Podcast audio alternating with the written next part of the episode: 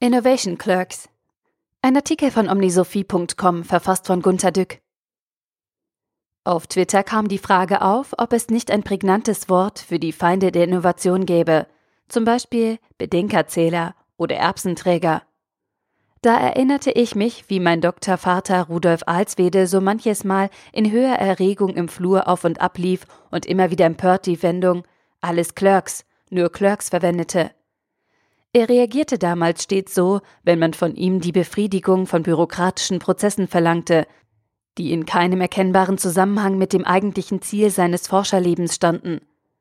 Na, Sie können sich ja vorstellen, wie man sich über so etwas freut. Bitte kürzen Sie Ihre Publikation, weil wir für jede Druckseite Pages Charges bei dem Scientific Journal bezahlen müssen.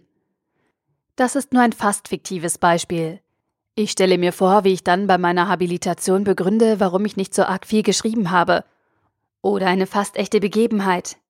Ihr Doktorand kann keine gute Note mehr bekommen, weil die Fakultätsquote für Summa Cum Laude laut den Qualitätsrichtlinien der Universität für dieses Jahr schon ausgeschöpft ist. Summa Cum Laude gibt es immer nur bis ungefähr Mai, weil bis dahin kein Prof Ärger mit seinen Prüflingen haben will. Danach ab Mai benoten wir alle mit gutem Gewissen schlechter, weil sie das ja wegen der Qualitätsquote müssen. Unsere Uni benotet nämlich streng. Dafür sind ja diese Vorschriften und Quoten da. Viele Innovationsgurus behaupten, Menschen hätten Angst vor Neuem oder die Manager wollten nicht aus der Komfortzone. Sie hätten Angst vor Risiken oder persönlichen Folgen etc. Ich glaube aber, der Hauptgrund ist die extrem grassierende Prozessorientierung der letzten Jahrzehnte.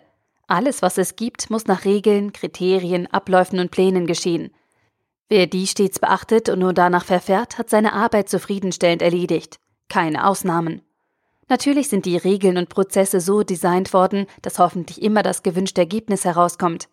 Daher muss man nicht selbst denken, sondern nur dem vorgeschriebenen Prozesspfad folgen. Im Unternehmen gibt es mindestens drei Arten von Menschen.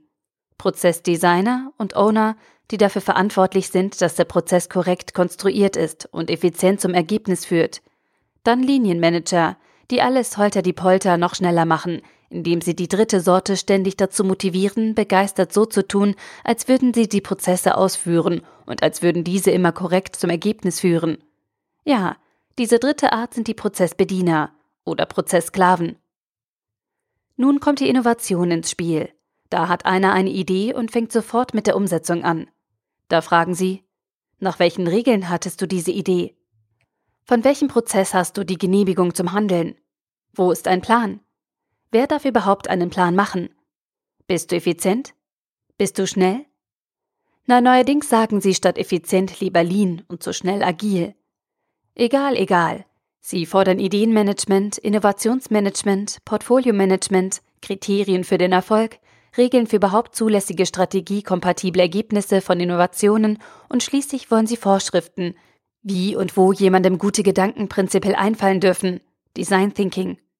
Schrecklich. Ich erkläre es einfacher.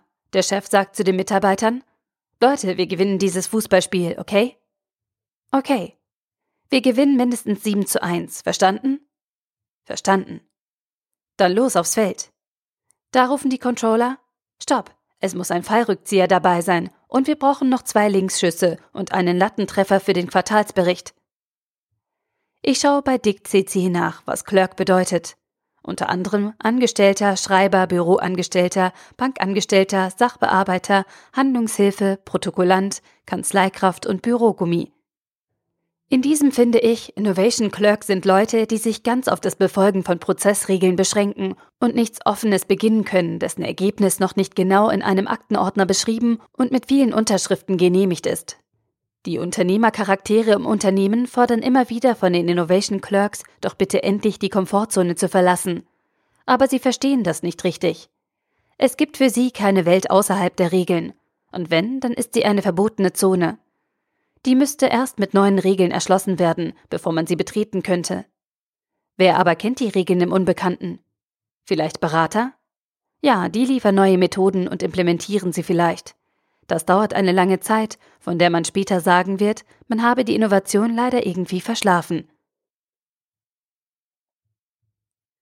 Der Artikel wurde gesprochen von Priya, Vorleserin bei Narando.